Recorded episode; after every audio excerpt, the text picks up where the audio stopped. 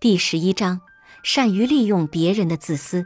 由于人们心里都有自我保护意识，很难做出有损自己利益的事情。他们无视献殷勤，都有自己的利益出发点。所以，如果我们从人的下意识心理出发去办事情，往往会事半功倍。M 市郊区的水库每年夏天都吸引成千上万的游泳爱好者前去游泳。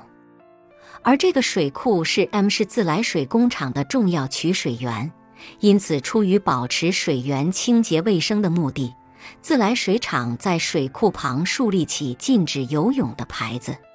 但是这样做的效果并不理想，夏天来这里游泳的人并未减少，警示牌形同虚设。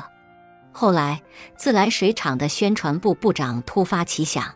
撤掉了原来的警示牌，换成温馨的提示语。他在公告牌上写着：“您家里用的水来自该水库，为了您和家人用水卫生和健康，请保护好水库的水资源。”结果，每年来水库游泳的人数减少了二十三以上。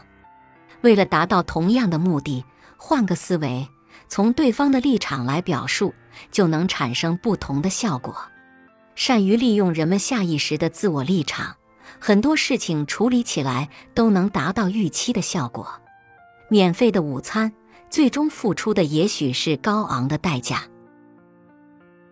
本集播放完毕，感谢您的收听，喜欢别忘了订阅专辑、关注主播，主页有更多精彩内容。